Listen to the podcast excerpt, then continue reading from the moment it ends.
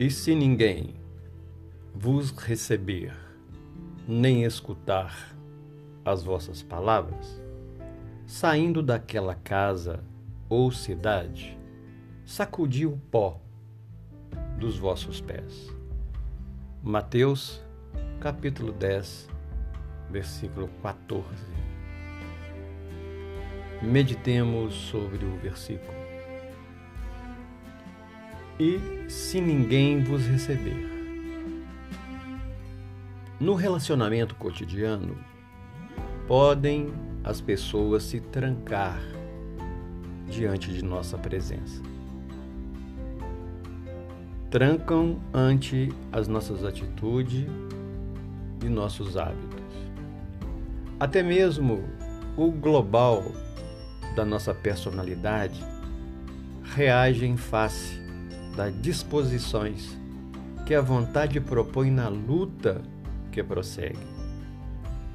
A partir do momento em que procuramos nos ajustar aos postulados que norteiam a educação, inicia-se nova fase em que os semelhantes passam a ser considerados componentes mais nítidos na área em que operamos.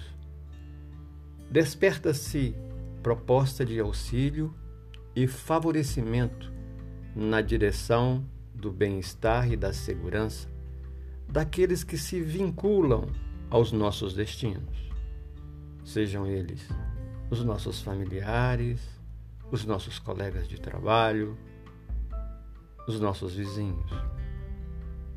Nesta hora, destaca-se a necessidade de se discernir até onde as propostas tenham valor no entendimento daqueles que estejam na pauta de nossas vibrações. É importante ter-se em conta que nem sempre as melhores intenções são compreendidas. Diante desse fato, fala a afirmativa sábia de Jesus: E ninguém vos receber.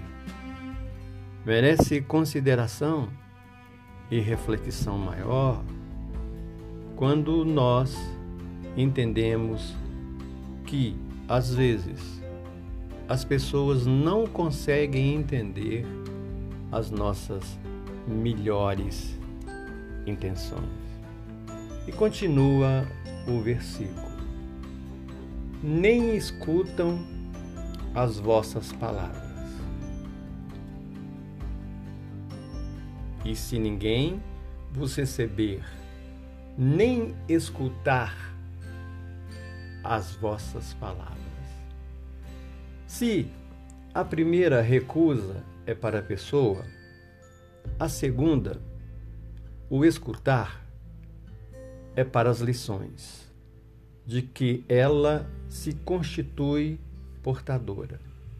Se não nos recebe, podemos até admitir reflexos desagradáveis de problemas passados, de outras reencarnações, que nos, que nos tornam menos simpáticos perante muitos. Uma coisa, porém, é justa: que separemos a pessoa das palavras, o veículo da mensagem. De tal modo que, por causa do instrumento, não venhamos perder o conteúdo. Vale a partir de então o sentimento que circulou em nossa verbalização, seja pelas palavras, seja pelas atitudes, pelos gestos ou pelo próprio pensamento.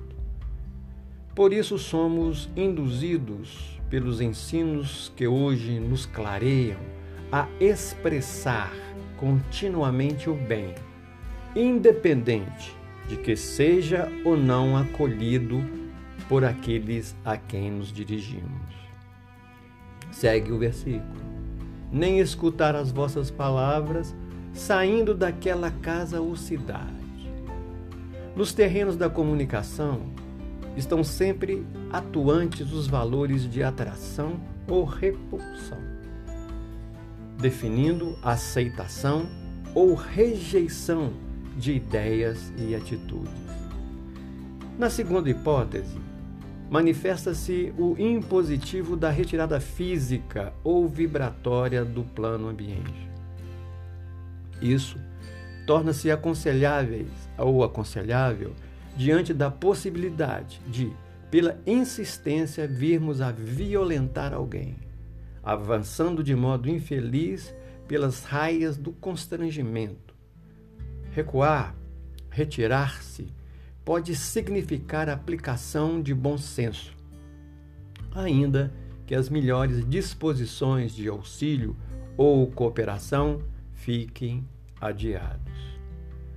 Em muitas ou, ou as ocasiões, somos levados a nos afastar, tendo que deixar o tempo ajudar na difícil empreitada de se conseguir a simpatia e a confiança de corações.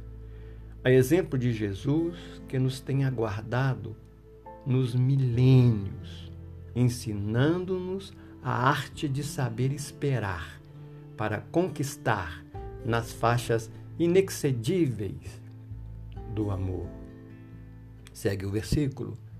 Nem escutar as vossas palavras, saindo daquela casocidade, sacudi o pó dos vossos pés. O que podemos entender por, pelo sacudir o pó dos vossos pés?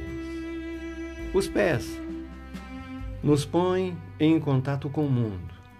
Sacudir o pó é não levar mágoas nem ressentimentos e esquecer todas as lembranças infelizes.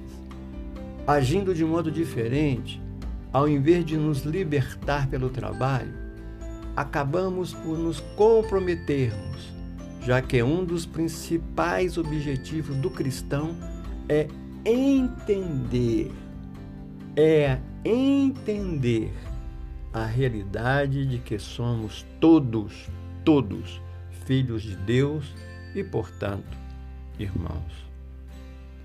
Todas as vezes que reflexos menos felizes são carreados em razão da suscetibilidade, deixando-nos envolver por elementos corrosivos a minarem as bases da paz, de que podemos ser usufrutuários e portadores no dia a dia. Felizes seremos quando nos capacitamos a trabalhar, doando efetivamente, sabendo desonerar o coração de toda e qualquer mágoa ou decepção que porventura venham a assinuar-se nas faixas das nossas relações. Por falta deste cuidado, temos aportados em ângulos de desajustes ou decepções, fazendo dos miasmas da incompreensão ou do ponto de vista de terceiros agentes nocivos, diluidores do equilíbrio.